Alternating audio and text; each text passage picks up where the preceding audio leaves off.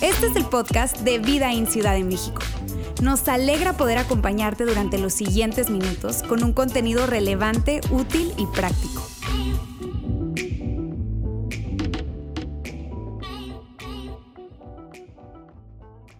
Hoy yo quiero empezar con una pregunta. Una pregunta interesante, pero también que es muy importante si tú eres un seguidor de Jesús. Y la pregunta es la siguiente, ¿qué debería pensar la gente cuando escucha la palabra cristiano? ¿Qué debería ser lo primero que viene a la gente cuando escucha la palabra cristiano? Y, quiero aclarar, cuando digo cristiano no me refiero a una denominación específica, cristiano evangélico o romano católico, católico romano, perdón. Me refiero a un seguidor de Jesús. ¿Qué debería ser lo primero que viene a la mente de la gente cuando escucha la palabra cristiano?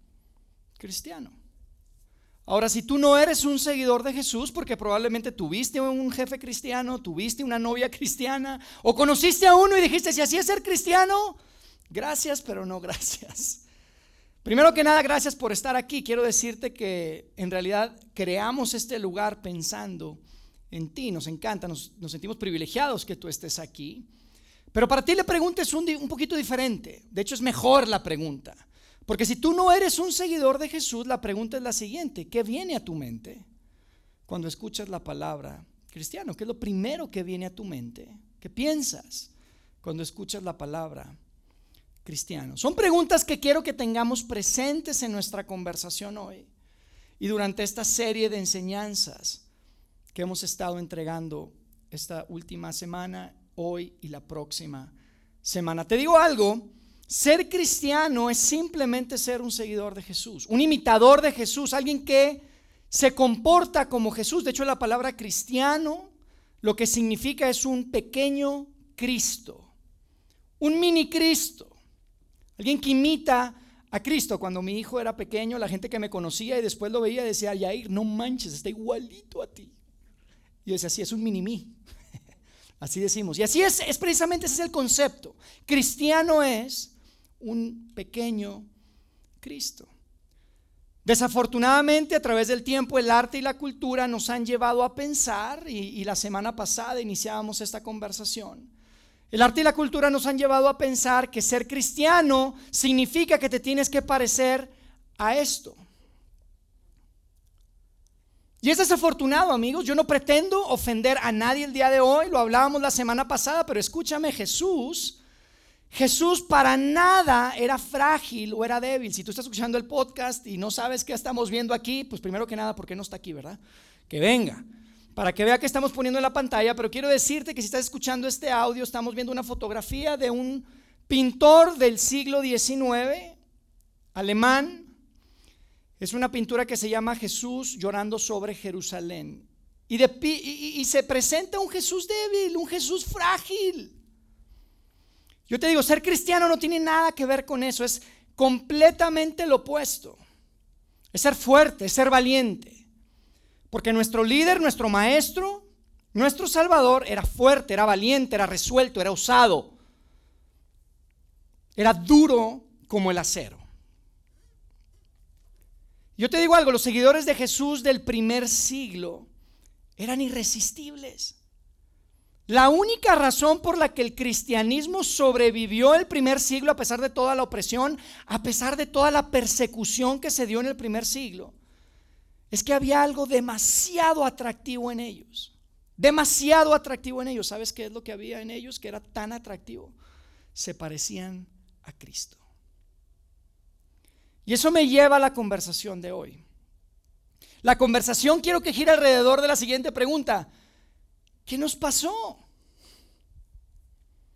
¿Qué nos pasa? Porque hoy en día la gente cuando piensa en un cristiano piensa en todo menos en eso. Es la realidad. Algo nos pasó. Y yo te digo algo, yo estoy seguro que si Jesús estuviera viendo ahorita, nos está viendo ahorita y está viendo la forma en la que vivimos, la forma en la que reaccionamos ante las diferentes situaciones de la vida, y ve el miedo y ve la angustia y ve la preocupación, nos diría, oye, ¿qué pasa? Se les olvidó, se les olvidó a quién siguen. Se les olvidó quién soy yo y cómo soy yo qué está pasando. Entonces quiero que hablemos de eso.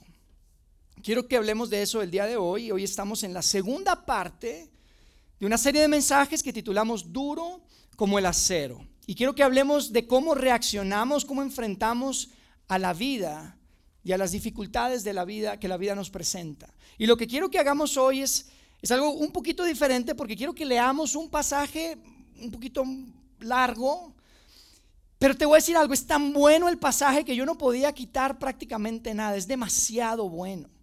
Es más bueno de cualquier cosa o, cualquier análisis que yo pueda hacer. Entonces quiero que lo leamos juntos, yo lo voy a ir comentando. Pero es un texto que, que está presente en un libro, que realmente es una carta, que se escribió en el primer siglo y que se llama Hebreos. Fue una carta dirigida a los hebreos. ¿A qué me refiero con los hebreos? Son los judíos del primer siglo que tomaron la decisión de seguir a Jesús. Y te quiero dar un poco de contexto de, de, cuándo se escribió. Este libro se escribió aproximadamente entre el año 40 y el año 70, en el siglo I. No sabemos quién lo escribió. Yo mientras esté hablando hoy voy a estar diciendo el autor a los hebreos, pero tal vez es la autora a los hebreos. No sabemos en realidad. Algunas personas piensan que fue Pablo, el apóstol Pablo. Pero otros dicen, no, no puede ser Pablo porque la forma en la que se expresa y su estilo literario es diferente. Eh, además, Pablo siempre se identificaba, en este caso no se identifica el autor, pero definitivamente fue un pedazo de literatura que fue tan importante para los primeros seguidores de Jesús en el primer siglo que lo guardaron y lo preservaron y hoy dos mil años después lo tenemos. Entonces vamos a leer ese, ese, ese un fragmento de ese libro, de esa carta, pero lo interesante es que nadie tenía idea cuando se escribió este libro, nadie tenía idea hace dos mil años de lo que iba a pasar con este grupo de personas que creían con todo su corazón que un hombre había muerto un viernes por la tarde y que después la próxima semana estuvo desayunando pescado frito con ellos. Nadie sabía qué iba a pasar. Tenían un signo de interrogación en su mente. No tenían idea que alrededor del mundo hoy podemos ver cientos y miles de edificios llamados catedrales e iglesias. No tenían ni idea que cualquier persona que se iba a unir en matrimonio con alguien lo iba a hacer en un contexto religioso y principalmente sería un, contexto cristiano. No tenían ni idea qué iba a pasar. Y estaban bajo persecución. Y estaban probablemente empezando a dudar y a pensar, oye, ¿vale la pena esto? ¿Vale la pena seguir viviendo nuestra vida como la estamos viviendo? ¿Será que le estamos mintiendo a nuestros hijos? ¿Está funcionando? Y esta carta que se escribe de alguna manera es una respuesta a esas preguntas. ¿Vale la pena? ¿Está funcionando? ¿Vale la pena? ¿Está funcionando? Y el autor a los hebreos viene a decirles, hey, no tienen ni idea lo que, cuánto vale la pena. Claro que vale la pena. Entonces quiero que leamos este, este pasaje porque creo que vine a responder un poco estas preguntas que yo les hacía al inicio. Viene a darnos una guía de qué es lo que la gente debería pensar cuando escucha la palabra cristiano. Vamos a empezar a leer en el verso 1 de Hebreos 11, lo vamos a poner en la pantalla y fíjense lo que dice. Dice, ahora bien, tener fe es estar seguro de lo que se espera, es estar convencido de lo que no se ve. Y esa es la definición bíblica de fe, ¿ok? Probablemente tú la has escuchado, pero quiero decirte que esa es la definición en general, en términos generales de la fe. No es solamente la definición bíblica, simplemente significa que tú confías que alguien va a cumplir lo que prometió. Tú estás seguro y confías que alguien que prometió algo lo va a cumplir. Todos ustedes, si han trabajado para alguien, si están trabajando en una empresa o han trabajado en alguna empresa, saben lo que es esto, lo han experimentado. Porque cuando tú trabajas para una empresa, llegas, te sientas con el reclutador, te dice cuánto te van a pagar, mira, van a ser tanto por hora, tanto al mes, tanto a la quincena, y tú llegas tu primer día de trabajo con fe de que a los 15 días te van a depositar. Pues no sabes, pues tienes fe, tienes confianza en que ya acordaste tu sueldo y que cada 15 días te van a depositar en tu cuenta bancaria. Eso es fe. Simplemente eso, eso es fe. Pero la parte que pocas veces se menciona y que quiero que veamos hoy es lo que dice después de la definición de fe, porque fíjense lo que dice, completamos ahí en el verso 2, dice, gracias a ella, o sea, la fe, nuestros antepasados fueron reconocidos y aprobados. Y entonces empieza a escribir y pone como ejemplo la vida de muchos de los personajes y grandes héroes del Antiguo Testamento. Este texto sagrado judío donde se habla de las historias y las vidas de personas como Moisés, la mamá de Moisés, Abraham, Isaac y todos estos grandes héroes del Antiguo Testamento. Pone ese ejemplo y les dice, ellos fueron reconocidos, fueron aprobados de hecho, no porque convencieron a Dios de que hiciera lo que ellos querían que Dios hiciera, hiciera, sino porque vivieron su vida confiando en que Dios cumpliría sus promesas. Eso es lo que dice después. Entonces quiero que nos adelantemos al verso 13 de Hebreos. Fíjense lo que dice. Dice, todos estos grandes hombres mantuvieron la fe toda la vida hasta que murieron. Ellos murieron sin recibir lo que Dios les prometió, pero vieron lo prometido a lo lejos en el futuro. En otras palabras, a ellos no les llegó la quincena. Nunca les llegó. Vivieron confiando en Dios a pesar de que no vieron cumplidas las promesas de Dios. A Abraham, ustedes conocen la historia. Dios le prometió que de él se iba a crear una nación, una nación importante y que a través de esa nación todas las naciones del planeta iban a ser bendecidas. Él no alcanzó a ver esa promesa cumplida ni su hijo Isaac, ni su hijo Jacob, ni sus doce, no lo alcanzaron a ver. Pero siempre hubo un grupo de personas que vivieron creyendo en que Dios iba a cumplir su promesa. Ellos vivieron creyendo, teniendo fe de que la quincena iba a llegar, aunque nunca llegó. Y yo te digo algo, amigo, esto para mí es muy desafiante. Esto me confronta, probablemente a ti también, porque yo no sé si eres como yo, pero a veces uno hace una oración el lunes por la mañana y si para el jueves no se responde esa oración, decimos, híjole Dios, ¿qué onda? Dios, yo sé que conseguirme novia, conseguirme novio no está en tus prioridades, pero ¿cómo puedo creer que existes si no contestas mis oraciones? Te vamos a dar unos días más, Dios y nos esperamos y seguimos orando una semana más y decimos, no, yo no puedo, yo no puedo creer en un Dios así. Si esta gente nos viera, dirían, ¿what? ¿En serio? Vivimos toda la vida esperando. Vivimos con fe toda nuestra vida y nunca vimos cumplida la promesa de Dios, pero confiamos y creímos que lo iba a cumplir. Fíjate lo que dice después en el verso 36, lo ponemos en pantalla y dice, otros sufrieron la prueba de burlas y azotes e incluso de cadenas y cárceles. Fueron apedreados, fueron aserrados por la mitad, asesinados a filo de espada. Anduvieron fugitivos de aquí para allá, cubiertos de pieles de ovejas y de cabra, pasando necesidades, afligidos y maltratados. Wow bastante gráfico, el autor a los hebreos, de lo que estaban viviendo los primeros cristianos. Ese grupo de personas ya no solamente está hablando de aquellos en el Antiguo Testamento, sino ya en el primer siglo lo que estaban experimentando. Y es como si él se detiene a reflexionar. Porque está viendo hacia atrás, ¿ok? Él está ahora en el primer siglo. Es el primer siglo. Jesús ya murió, ya resucitó, ya fue, regresó al cielo. Y él está viendo hacia atrás y como si estuviera reflexionando pensando, ¿y qué hubiera pasado si no hubieran sido fieles? ¿Qué hubiera pasado si no hubieran tenido fe?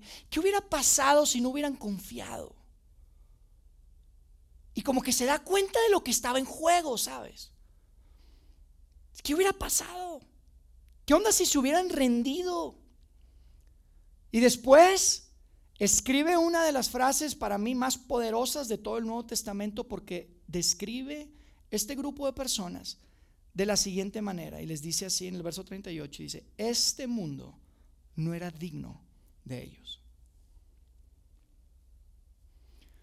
Hubo un tiempo, amigos, que la fidelidad a Dios inspiraba, inspiraba a vivir una vida heroica.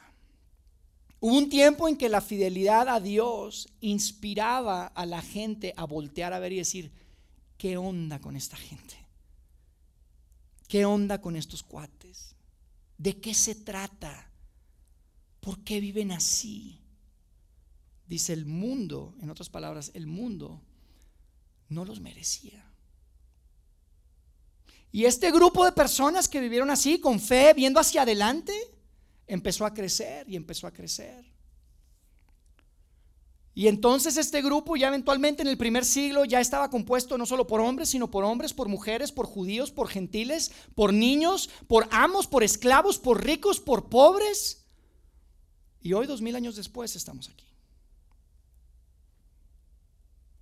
Fíjate lo que dice en el verso 39. Dice, debido a su fe, todas estas personas gozaron de una buena reputación, aunque ninguno recibió todo lo que Dios le había prometido. Y aquí venimos nosotros, porque fíjate lo que dice después, pues Dios tenía preparado algo mejor para nosotros. Está hablando no solamente de ellos del primer siglo, está hablando de ti y de mí. No recibieron lo prometido porque Dios tenía preparado algo mejor. Algo que te incluía a ti y algo que me incluía a mí. Dios estaba pensando, amigos, en algo tan grande, tan global, tan internacional, tan inclusivo que nos incluía a nosotros, que no se trataba solamente de ellos. Ellos no lo entendían, no alcanzaban a ver la foto completa, pero vivieron con fe. De eso está hablando el autor a los hebreos. Terminamos ahí, dice, pues Dios tenía preparado algo mejor para nosotros, de modo que ellos no llegaran a la perfección sin nosotros. Y cuando habla de perfección, amigos, no está hablando de que nunca se equivocaban, está hablando de una palabra que traducida aquí perfección, lo que significa es algo que está terminado, algo que está completo. Ellos eran parte del rompecabezas, pero no era completo. Entonces lo que está diciendo es, ellos no iban a llegar a ese plan completo de Dios, aunque eran parte de ese plan de Dios. Eran solo una parte, pero la otra parte somos nosotros, de este lado. Jesús viene a partir la historia en dos. Y entonces está hablando de los que estaban antes y ellos ellos veían hacia adelante, o sea, de alguna manera el resumen es el siguiente, ellos miraron hacia adelante y fueron fieles. Ellos estaban confiando en que lo que Dios había prometido lo iba a cumplir. Fueron fieles. No podían ver el cuadro completo, pero fueron fieles. Y ahora vengamos al presente y entonces podemos decir que nosotros miramos hacia atrás y tenemos miedo. Ellos veían hacia adelante y fueron fieles. Una promesa que no podían ver completa, no la entendían por completo, pero dijeron, Dios, yo voy a vivir como si tú realmente eres quien dices que eres y que vas a cumplir lo que dices, que cumples, lo que haces. Y nosotros vemos hacia atrás y tenemos miedo. Los del otro lado dirían, épale, pues qué onda, compadre tanta evidencia. Tú ya viste que Dios cumplió su promesa enviando a su Hijo. Vemos la vida y la resurrección de Jesucristo. Vemos su iglesia construida y soportar a través del tiempo la persecución, la opresión. Hay tanta evidencia. Todas esas promesas a Abraham ya han sido cumplidas. Fue a través de la semilla de David, del rey David de Israel, que viene Jesucristo a dar su vida por ti y por mí. Y nosotros vemos hacia atrás y tenemos miedo. Definitivamente yo creo que ellos se quedaban, ¿what? No entiendo. Pero el autor a los hebreos sabía, digo, no sabía, más bien, no sabía que nosotros íbamos a estar leyendo esto. Pero está escribiendo a los del primer siglo no tienen ni idea que iba a llegar dos mil años después, pero de alguna manera les dice qué hacer y eso que les dice que tienen que hacer es lo que nos dice a ti y a mí hoy también que tenemos que hacer. Porque yo creo que Dios inspiró al autor para que hoy después de mil años, dos mil años después pudiéramos tener acceso. Si no, si no tendría sentido, sería muy difícil creer que esto no es inspirado por Dios y que sean textos que tienen dos mil años y que hoy tenemos acceso a ellos. No había mucha literatura en ese tiempo, amigos. Es algo increíble que tengamos acceso a esto. Fíjate lo que dice el autor. Ahí en Hebreos 12.1 dice, por lo tanto, empieza diciendo por lo tanto, y es importante por lo tanto, porque por lo tanto significa, gracias a que Dios promete y cumple, gracias a que Dios hizo todo lo que prometió que iba a hacer. Gracias, por lo tanto, es gracias a todas esas gentes, todas esas personas que vivieron por fe, aunque no vieron la fotografía completa, aunque no entendían el plan completo, sabían que tenían un rol que jugar y vivieron su vida con fe y nunca se rindieron, nunca decayeron, nunca se arrepintieron. Dice, por lo tanto, ya que estamos rodeados por una enorme multitud de testigos de la vida de fe, entonces habla de una enorme multitud de testigos. ¿Y saben de quién está hablando? Y está en el primer siglo, está hablando de Pablo, que fue apedreado y que fue encarcelado y que fue torturado. Está hablando de Pedro, que eventualmente fue ejecutado, crucificado, pies arriba. Está hablando de María, su mamá, que seguramente fue una persona que estuvo escapando de la ley. Era la mamá del, del que ejecutaron. Está hablando de Esteban, que fue apedreado a muerte en el primer. Está hablando de todos ellos. Pero hoy podemos entender que no solamente está hablando de todos ellos que murieron en el primer siglo y que dieron su vida por su fe, sino que está hablando de aquellos que inclusive en la Edad Media tuvieron que dar su vida tal vez por traducir las escrituras a nuestro idioma. Aquellos que estuvieron dispuestos a dar su vida para que tú y yo hoy pudiéramos leer esto. Todos esos es de los que está hablando, de esos testigos. Es un grupo de personas que está diciendo, hey, puedes confiar en Dios. Hay un grupo de testigos que ya lo lograron, que ya llegaron, que sí vivieron su vida, una vida de fe. Y les está diciendo, vale la pena, si funciona.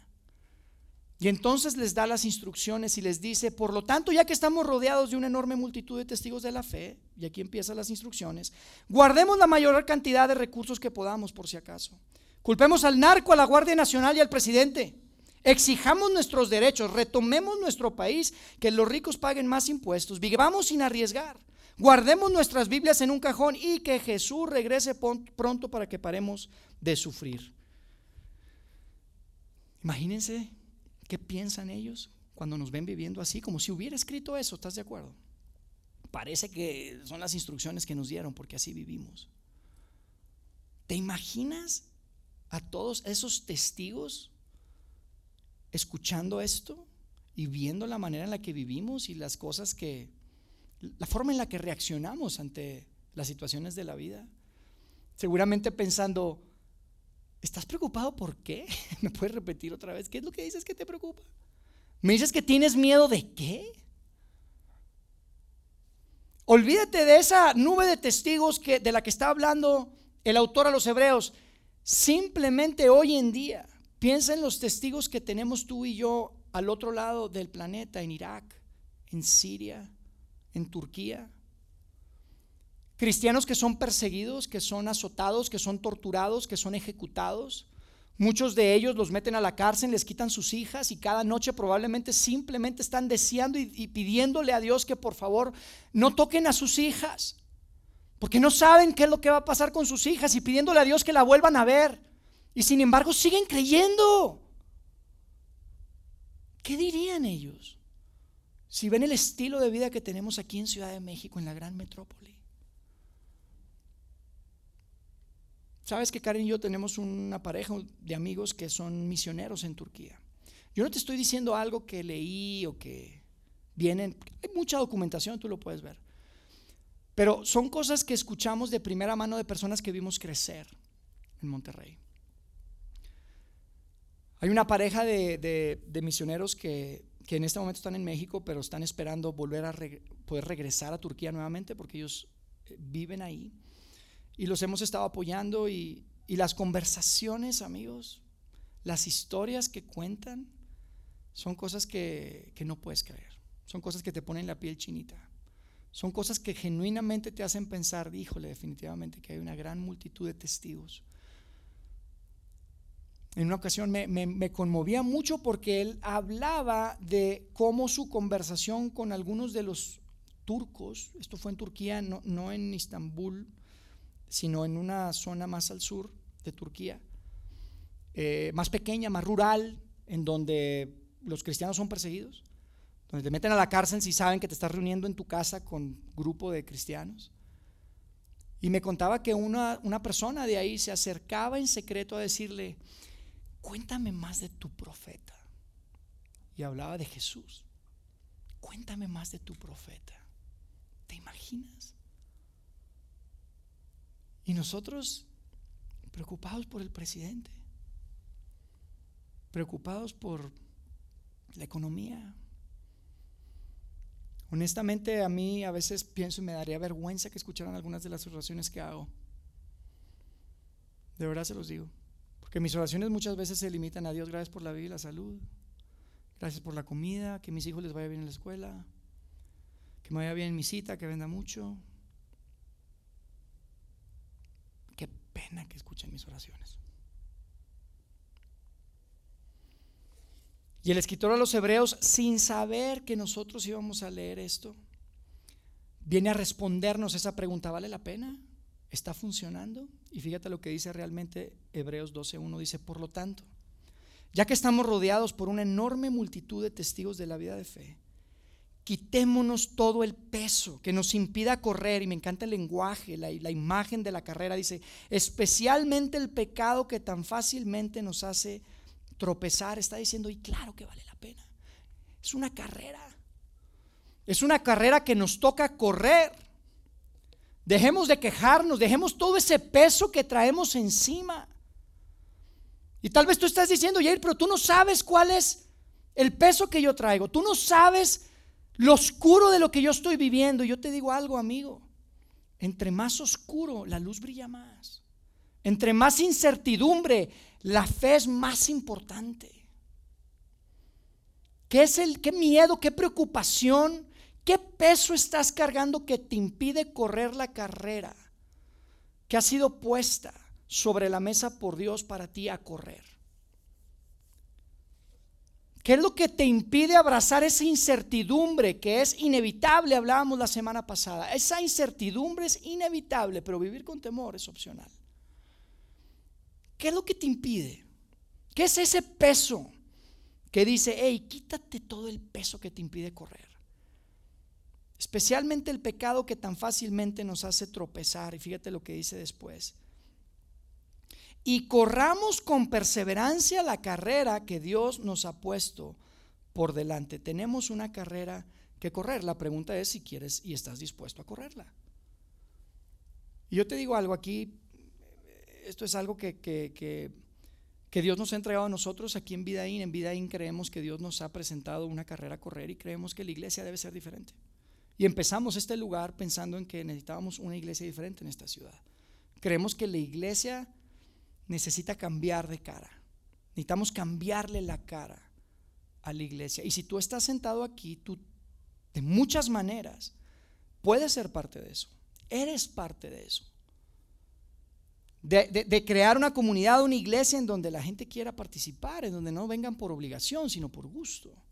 En donde te sientas cómodo invitando, en donde pueda ser un lugar seguro, en donde aquí nadie te va a dar de bibliazos. Aquí se trata de hablar de las verdades de Dios de una forma práctica, que te lleves algo que puedas aplicar en tu vida, que tú puedas sentirte seguro, que tú puedas pertenecer sin creer. Esa es la carrera que nosotros hemos entendido que Dios nos ha entregado para correr. La pregunta que yo tengo para ti es, ¿estás dispuesto a correr esa carrera? ¿O tu carrera, la cual, cualquiera que sea? ¿Llegar a ese potencial que Dios tiene para ti, preparado? ¿Estás dispuesto a quitarte todo ese peso que nos impide correr la carrera? Porque ese peso puede ser, oye, mira, yo te digo, hablando de lo que estamos tratando de hacer, es, es tan fácil, no somos perfectos, pero es tan fácil criticar, es tan fácil quejarse. Es tan fácil decir, no, bueno, es que ahí les falta esto, no, es que ahí les sobra el otro, no, es que ahí les... ¿Vas a ser de los que suman o de los que restas? ¿Vas a ser de los que quieren correr la carrera o se van a estar quejando? ¿Vas a ser de los que están enfocados en su seguridad, en, en que todo esté bien y nada más están culpando? ¿O vas a correr la carrera que Dios ha preparado para que corras? Si estás aquí de muchas maneras, tú puedes y debes correr esa carrera que Dios nos ha entregado aquí en vida. Y quiero ser muy práctico. Porque no quiero dejarlo así. Ahora, yo sé que cada uno de ustedes está viviendo etapas diferentes, cosas diferentes. ese peso del que habla el autor a los hebreos puede, puede verse diferente. Pero la pregunta es, ¿qué vas a hacer? ¿Estás dispuesto a correrla o vas a estar quejándote nada más? ¿O vas a tener miedo nada más? ¿O vas a estar angustiado nada más? Eso es lo que está hablando acá.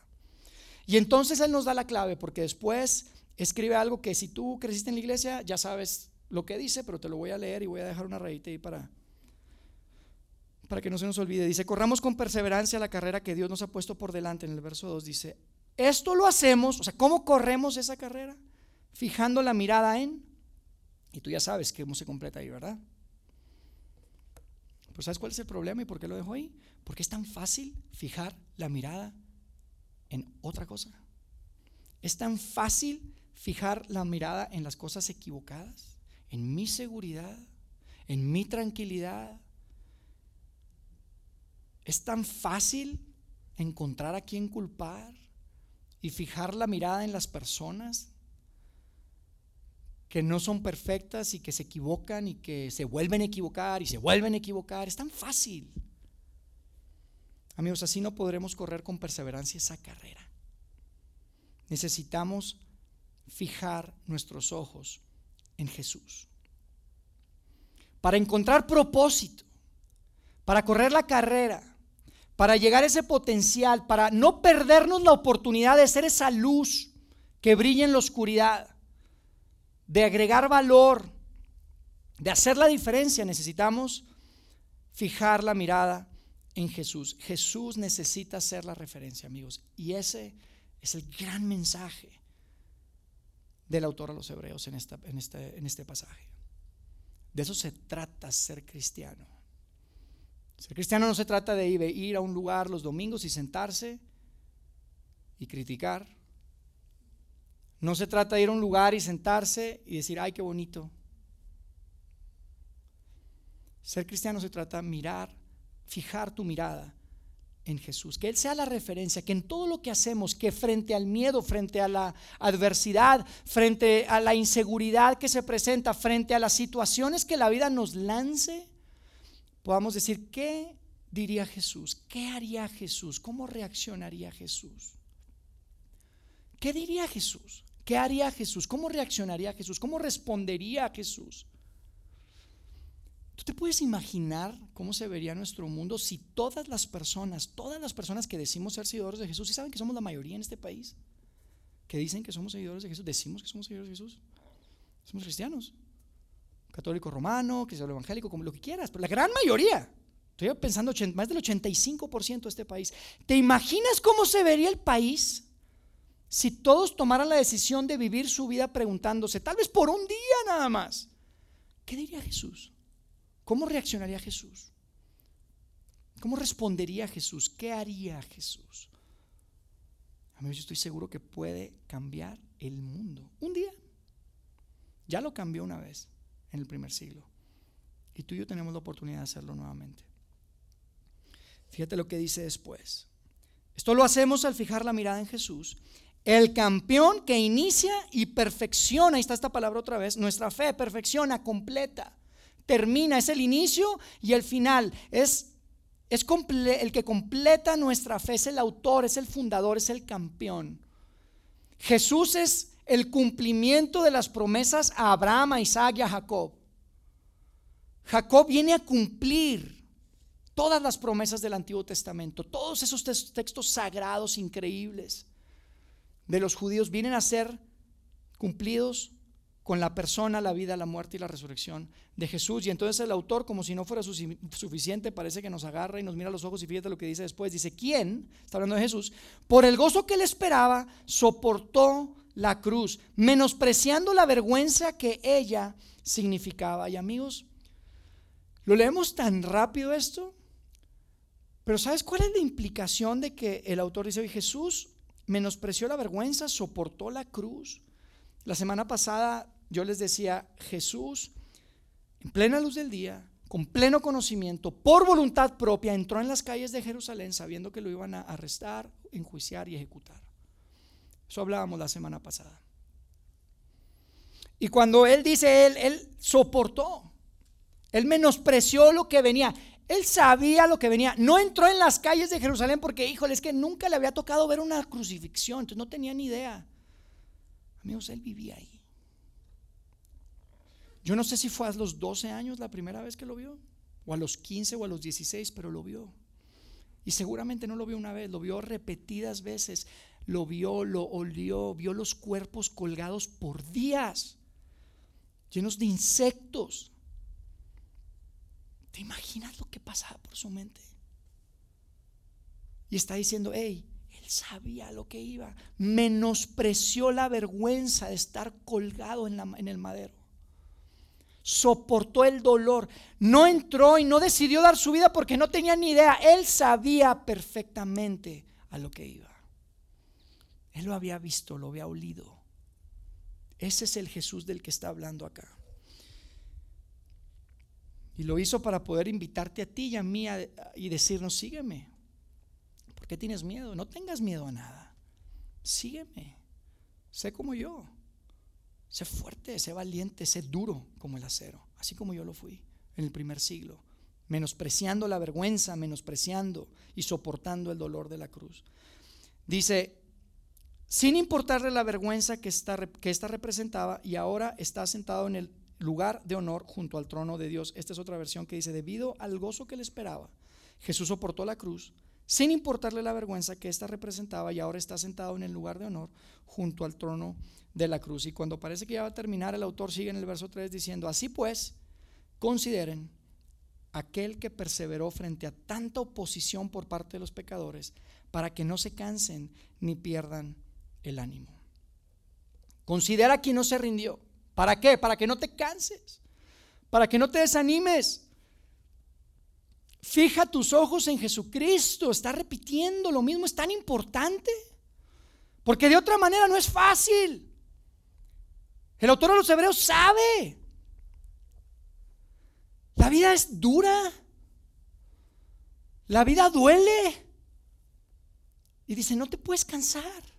Tienes que voltear a ver a Jesús. No veas a los líderes de la iglesia. No veas el sistema. No veas la inseguridad. No veas al presidente. No veas la economía. Mira, pon tus ojos en Cristo. De esa manera es la única manera, escucha, es la única manera en la que no vas a perder el ánimo. Es la única manera. Y como, si, no hubieran sido suficientes piedras, nos tira una última piedra en el verso 4. Porque fíjate lo que dice en el verso 4. Dice, en la lucha que ustedes libran contra el pecado, todavía no han tenido que resistir hasta, hasta derramar su sangre. Él yo no sé, por eso creo que es inspirado por Dios, porque él, Dios, sabía que esto iba, iba a estar hoy, iba a ser leído hoy aquí entre tú y yo. Y, esto es, increíble porque ni tú ni yo hemos tenido que derramar una sola gota de sangre por Jesús. ¿Alguien ha tenido que derramar una gota de sangre por Jesús? Por eso les digo que digan, ¿en serio? ¿Estás preocupado por qué? ¿Qué dices que te da miedo? Y dice, ustedes no han tenido por qué derramar sangre y están preocupados. Amigos, tenemos suficientes razones para vivir una vida de fe. Tenemos suficientes razones y pruebas para vivir confiados, para ser un grupo de personas que se identifican como cristianos y realmente representan lo que significa un cristiano. Porque podemos ver hacia atrás todas esas promesas cumplidas, podemos ver hacia atrás absolutamente todo lo que Jesús hizo por ti y por mí y que cumple con las promesas que Dios había hecho a aquellos héroes de la fe de antaño. Tú y yo tenemos la oportunidad de vivir vidas que, que sean vividas de tal manera que la gente voltee a ver y diga, oye, mira cómo trata a su esposa, mira cómo enfrenta la tragedia, mira cómo trata a sus hijos, mira cómo reacciona y que digan, sabes, ¿qué onda con él? ¿Qué onda con ella? Esa es la oportunidad que tenemos. Esa es la carrera que podemos correr. Y estamos viendo hacia atrás. Y no tenemos por qué tener miedo. Tenemos razones suficientes. ¿Te imaginas ser parte de una generación de cristianos, de seguidores de Jesús, de las que se pueda decir, como escribió el autor de los Hebreos, el mundo no era digno de ellos. ¿Te gustaría ser parte de una generación así? ¿No te, ¿No te parece increíble? A mí me gustaría. A mí me gustaría ser parte de una generación así. De una generación de cristianos que el mundo, que se diga, el mundo no los merece. imagínate. Ser parte de una generación de cristianos que la gente dice, híjole, no creo todo lo que creen, no entiendo por qué se juntan ahí en el cine los domingos, pero mira qué bueno que están en la comunidad. Qué bueno que contraté a un cristiano. Qué bueno que mi hija está saliendo con un cristiano. Qué bueno que mi jefe es cristiano. ¿No te gustaría ser parte de una generación así? Una generación de la que se diga el mundo no los merece. Y que se pueda decir, sabes, son las personas más increíbles, son las personas más generosas, más trabajadoras, más resistentes, más valientes. No tienen miedo. Como en el primer siglo, no tenían miedo ni a la enfermedad, no tenían miedo a la pérdida, ni a la misma muerte tenían miedo. que hoy tú y yo podemos ser parte de una comunidad de fe, una generación de cristianos, de los que se pueda decir el mundo no era digno de ellos. A mí me encantaría hacerlo.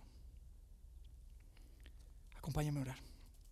Dios, gracias por la oportunidad de estar juntos, poder leer estos textos que tienen tanto tiempo y que hoy siguen siendo tan relevantes para, para nosotros. Gracias porque los has preservado hasta hoy. Y gracias Dios por el ejemplo de tantas personas que vivieron antes que nosotros. Y gracias Dios por el ejemplo de las personas que viven hoy, atravesando persecución, atravesando dificultad, atravesando opresión. Gracias porque hoy podemos pensar en esto y recordarlo porque pasan los días, Dios, tan rápido y, pocas veces pensamos en esto. Pero hoy queremos que, que seas tú el que nos dé la sabiduría para entender lo que tú quieres hablar a nuestra vida y que nos des el valor para poder correr esa carrera, fijando nuestra mirada en Jesús, fijando nuestros ojos en Cristo que es el fundador, el autor y el consumador de nuestra fe. Que podamos ser ese grupo de cristianos que la gente voltea a ver y se pregunte cómo pueden ser tan fuertes, cómo pueden ser tan valientes. Parecen duros como el acero. Gracias por la oportunidad de ser parte de tu familia. Gracias por la oportunidad de ser parte de esta comunidad de fe, de esta iglesia. Y gracias porque nos permites correr una carrera que entendemos que nos has entregado en las manos y que es el crear una iglesia diferente, el crear una iglesia que, que de alguna manera le cambie la cara a la iglesia en nuestra ciudad. Quédate con nosotros Dios y gracias nuevamente por la vida, por la seguridad que tenemos, por la libertad que tenemos y que porque podemos llamarte Padre y porque podemos llamarle a tu Hijo Jesucristo nuestro líder nuestro Maestro y nuestro Salvador. En el nombre de Él es que oramos. Amén.